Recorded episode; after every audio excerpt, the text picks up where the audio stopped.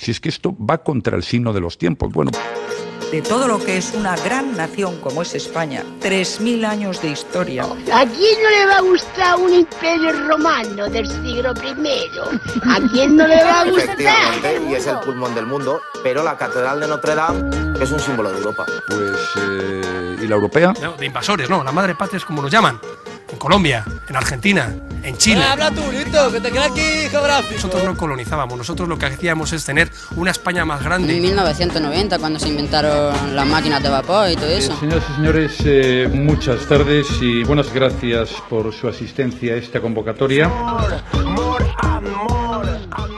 Hola, estoy escuchando Historiadas, un podcast sobre divulgación histórica y cultural conducido por dos estudiantes de Historia y Periodismo, María Bargiela. Hola. Y Marta Mereu, que soy yo.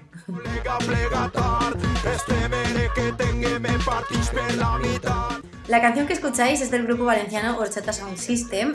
Y bueno, en este episodio, que es el número uno, el piloto, eh, queremos hacer como la explicación de la falla que diríamos aquí en Valencia. Así que vamos primero con el nombre. Historiadas.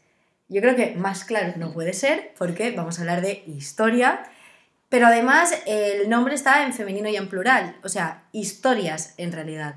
La cuestión entonces es, María, ¿de qué historia o de qué historias vamos a hablar? Bueno, pues nuestro objetivo aquí, lejos de pretender ser un libro de historia o aleccionar, es reivindicar de alguna manera pues, la necesidad de un estudio y transmisión de una historia multidisciplinar y diversa en sus enfoques. O sea, que hablamos de una historia con muchas disciplinas y muchos enfoques y mucho de todo. Pero ¿esto qué quiere decir? estoy segura de que todos tenemos en mente pues, aquellos libros de historia que usábamos en el instituto en los que se enseñaban los principales sucesos históricos con la ayuda de todo tipo de recursos visuales. Yo que sé, cuadros, mapas, ejes cronológicos, títulos llamativos. Por ejemplo, no sé si recordaréis los míticos Para saber Nemés. Sí, las, las páginas estas de cada tema al final, de colorinchis, de colores, con curiosidades y, por ejemplo, también me acuerdo que era como, dabas un tema y el final era mujeres sobre este tema y era como, de hecho, al final ni, ni entraba para examen ni, ni, muchas veces, pues yo qué sé. Claro, o sea, da gracias si lo dabas, o sea, es que a veces no había tiempo y se pasaba por encima y sin ningún hmm. tipo de problema. Pues bien, la cosa es que a pesar de que en los títulos de estos manuales la palabra universal está presente, los protagonistas del pasado siempre son los mismos, los occidentales y en concreto pues las grandes figuras masculinas hmm, y of course blancas, desde reyes, religiosos, emperadores hasta militares, pensadores, científicos, exploradores y vamos, un largo etcétera, pertenecientes casi siempre a los sectores más altos de la sociedad. Claro, o no solo estos protagonistas, ¿no? que al final eran como las, las caras visibles, sino que al final también es la idea genérica que se nos queda. Por ejemplo, es muy raro que no tengamos ni una idea genérica de la historia de África o, o de Oceanía o de Latinoamérica antes de que llegara la colonización europea. Vaya que parece que el inicio de, de, de, que existiera ese continente pues sea 1492, que de repente aparece ahí el pedazo de tierra, ¿sabes? Claro, exacto. Que siempre es lo europeo lo que parece protagonizar los, los grandes avances. Esta idea del eurocentrismo viene de lejos, pero tendrá un gran desarrollo durante la época de los imperios coloniales del siglo XIX, que todos conocemos, y que fue cuando se pregonó por activa y por pasiva que las grandes potencias como Francia o Gran Bretaña pues eran los grandes exponentes de la civilización.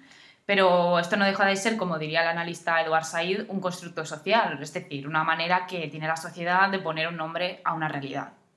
O sea que al final es como una ficción, pero no, es decir, es la manera que tenemos las personas de poner nombre a las cosas o de, digamos, materializarlo. Eh, hablamos de cosas que están pasando de verdad o que han existido, pero eh, que las personas necesitamos ponerle un nombre o necesitamos como tener un conocimiento todos en común para poder entendernos entre nosotros, ¿vale? Para tener como una historia que entendemos todos y sabemos todos. La cosa es que para materializar esta idea o, estos nombres se hace en base a estereotipos, es decir, se hace como una imagen súper simplificada, idealizada, que acaba siendo un prototipo. Pero claro, de, esta imagen, este molde, pues pueden escapar muchas cosas. Eh, Además, esta imagen idealizada de lo que es un territorio o esta imagen de, de la sociedad que vive en un territorio es también responde mucho a la identidad, ¿no? Al sentimiento este de identidad de yo formo parte de este grupo porque este grupo es así o porque nos llamamos así. Y, y no sé, al final eso es un poco como el definirte, si lo piensas, definirte en base a otra cosa, en plan, nosotros somos así porque hay otro que no es así. Claro, sí, sí. Bueno, y un ejemplo eh, como llevado a lo que conocemos en nuestro día a día para, pues si alguien no acaba de pillar esta idea de definirte, o sea, el ponerle nombre a una realidad o el sentirte parte de un grupo porque hay otros que también estás definiendo tú, eh, un ejemplo es el tema de los grupos del instituto, porque al final sí que es una cosa que nos viene de las series y de, las de la televisión, el estereotipo, ¿no? De el grupo de los guays y el grupo de los frikis, pero al final, si te paras a pensarlo, en todos los institutos, de una manera u otra, sí que se dan dos grupos, el grupo de la gente más guay, que tiene unas características, y el grupo de la gente friki, que tiene unas características, entonces tú eres guay porque no eres friki, y eres friki porque no eres guay. ¿No? Un poco. Sí, a ver, siempre se busca una definición a través de una contraposición o de un dualismo. A ver, este es un ejemplo un poco llevado al absurdo, pero era para que fuera... Claro, claro. ¿sabes?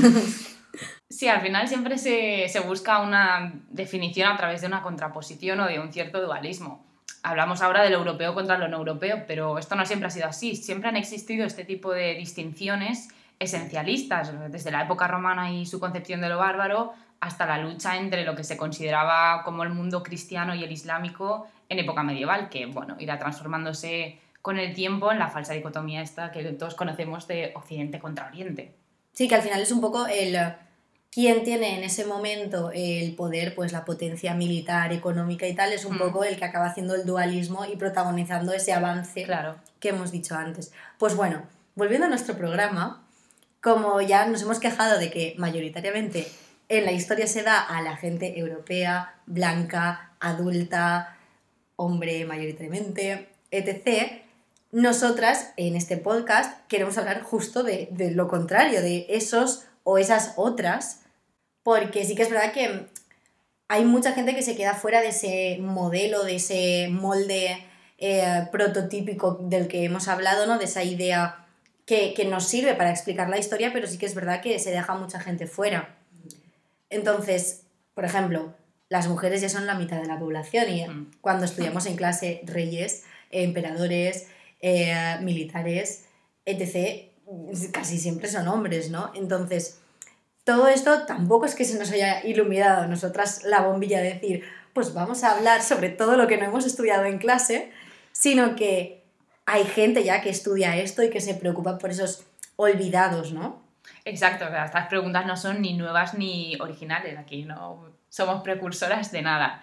Pero bueno, es aquí justamente donde queremos llegar. En esta parte de la introducción vamos a ponernos un poco técnicas para intentar explicar los referentes de los que partimos para hacer precisamente este podcast. O sea, que chapáis cómic, lo siento, quedáis advertidos. Pues bien, el cuestionamiento del eurocentrismo en la historia tiene una larga trayectoria en la que tenemos que destacar pues, los años 60-70 del, del siglo XX, cuando un grupo de historiadores procedentes del sur de Asia, muchos de ellos de la India, proponen un cambio en el ámbito académico, poner en el punto de mira a aquellos que habían estado en la sombra durante tanto tiempo en los relatos históricos oficiales. Mm. Nacía así en un contexto de fervientes cambios políticos y movimientos sociales a nivel global la Escuela Historiográfica de Estudios Postcoloniales, que también es conocida por el nombre de Grupo de Estudios Subalternos. Claro, dices que en 1960-70 fue cuando pasó eso y yo pensaba, pues por ejemplo, ese tipo de cambios, ¿no?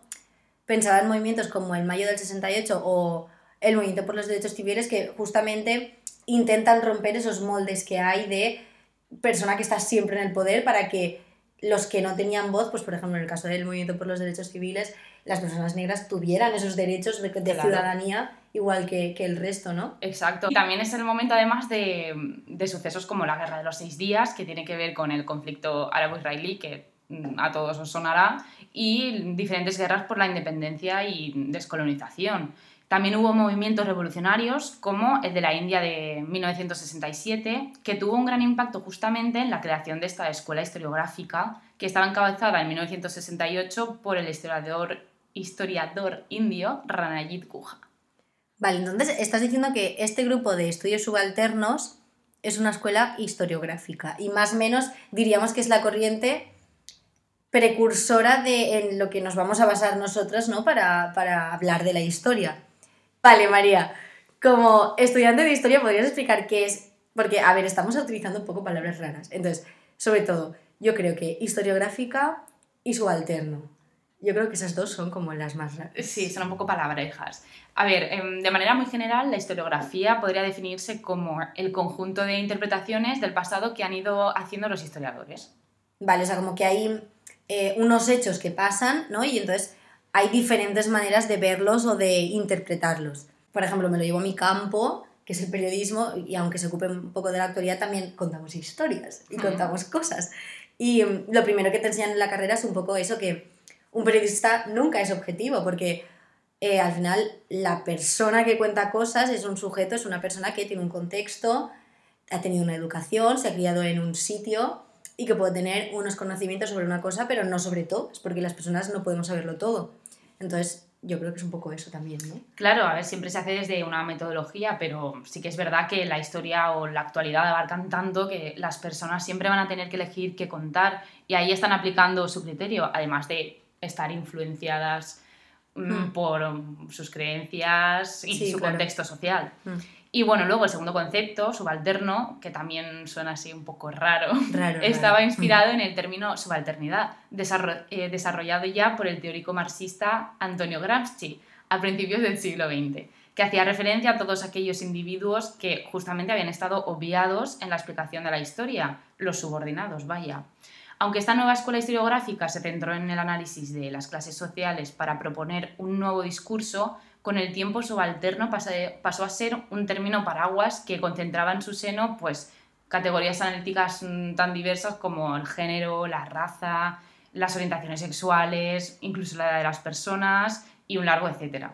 O sea, un, como un cajón desastre para lo que Sí. hoy en día entenderíamos como los no privilegiados, ¿no? O sea, los que al final todo ese tipo de colectivos que sufren algún tipo de represión o de discriminación o de opresión por ser quienes son o por la posición que tienen, etc. Entonces, esta corriente, esta manera de interpretar la historia, yo aquí he venido informada, me, me he mirado antes preparado. la información. Y bueno, esta corriente entonces has dicho que sale del señor Ranajit Guha, que es un historiador indio, ¿no? Nacido en 1922, o sea que tiene casi 100 Un años. señor longevo, eh, pero que ahí sigue. Está, está. y, y que a su vez Ranajit Guha coge el concepto de historias subalternas, de subalternidad, del señor Antonio Gramsci, que yo creo que es más conocido por la gente, pero aún así, bueno, es un teórico marxista, filósofo, escritor italiano, nacido en 1891 y que podemos mm, conocerlo más ¿no? porque fue uno de los fundadores del Partido Comunista Italiano. Pues sí, y bueno, es que esta corriente mm, no era una excepción dentro del mundo académico, porque a medida que el siglo XX llegaba a su fin, la manera de hacer historia pues iba experimentando cambios comparado con las versiones más tradicionales. Es el caso, por ejemplo, de la historia global, que abogaba por una historia conectada entre los diferentes territorios del planeta, una historia con una- un objetivo plural, al menos en la teoría, o eh, la nueva historia cultural o la historia de género, entre otras. Todas ellas ponían el acento en sujetos que durante mucho tiempo pues, habían estado tratados de manera pasiva o considerados como completamente irrelevantes para el desarrollo histórico. O sea, son como ejemplos que cogen la esencia de esa subalternidad para centrarse ¿Mm? en, eh, en- en esos otros, en los subalternos, vaya. Pues bueno, esto sería un poco la presentación de el tipo de historia de la que queremos hablar, de también un poco la corriente teórica o las corrientes teóricas en las que también nos vamos a basar, que bueno, no lo hemos dicho, pero eh, en cada programa pues habrá una bibliografía detrás que pondremos o en la descripción de, mm, Del del podcast. podcast o en las redes sociales arroba historiadaspodcast en Instagram. Seguidnos. Seguidnos, Pero bueno, como no queremos acabar así de frío, porque encima este ha sido como el primer programa donde presentábamos, nos presentábamos, y ha sido como así todo muy teórico y muy genérico, eh, esto también hay que avisar que no será así, que en adelante serán episodios como más temáticos sobre un tema muy, mucho más concreto, vaya. Pero sí que es verdad que queremos mantener en todos los programas acabar con una sección final de recomendaciones culturales que vayan sobre pues, lo que hemos hablado. En este episodio sí que es verdad que es como todo muy genérico, entonces era un poco difícil recomendar cosas, pero bueno, vamos allá. Varía, para esta ocasión, ¿qué vamos a recomendar? Pues mira, nuestra primera recomendación va a ser un canal de YouTube que puede que algunos ya conozcáis si sois tan freques como yo. Se llama Pero eso es otra historia y el chico que lo lleva, Andoni Garrido, se dedica a contar prácticamente la historia de todo el planeta remontándose hasta la prehistoria, vamos, con un trabajazo. Además, todo esto lo mezcla con memes y un lenguaje informal que al final hace que el vídeo se le pase enseguida.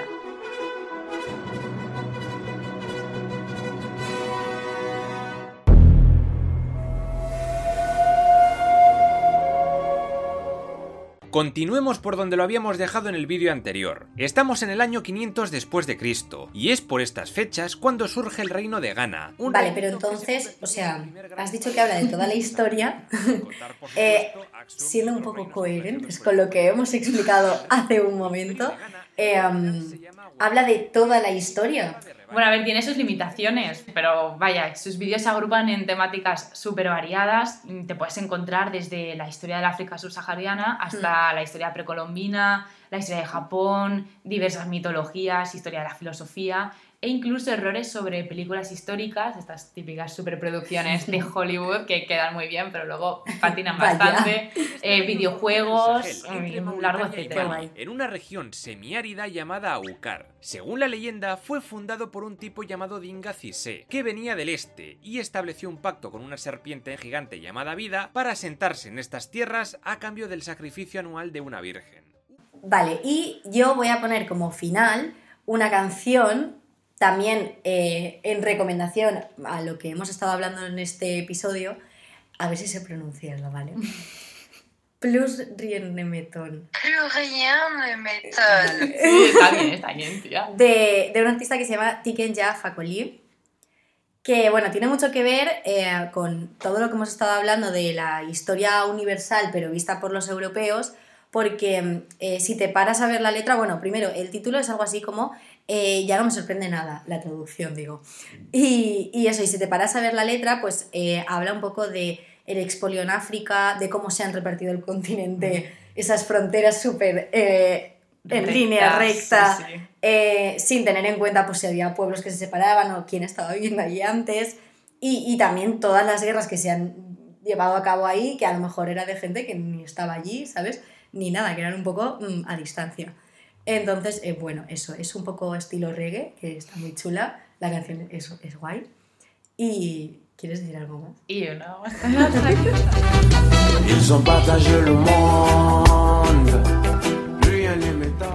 Pues hasta aquí este episodio piloto, que esperemos que no os haya aburrido mucho y que os haya gustado y nos vemos en el siguiente episodio que será algo más temático y concreto.